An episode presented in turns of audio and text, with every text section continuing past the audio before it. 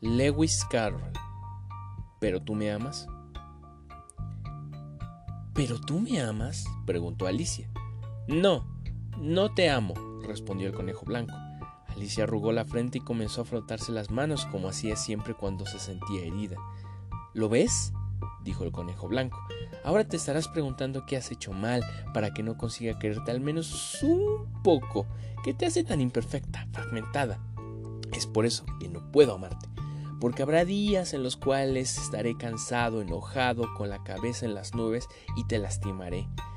Cada día pisoteamos los sentimientos por aburrimiento, descuidos, incompetencias, por ser incomprensiones. Pero si no te amas al menos un poco, si no creas una coraza de pura alegría alrededor de tu corazón, mis débiles dardos se harán letales y te destruirán. La primera vez que te hice un pacto contigo mismo, te diré, evitaré amarte hasta que no vaya aprendido a amarte a ti mismo. Por eso, Alicia, no, no te amo, no, no puedo hacerlo.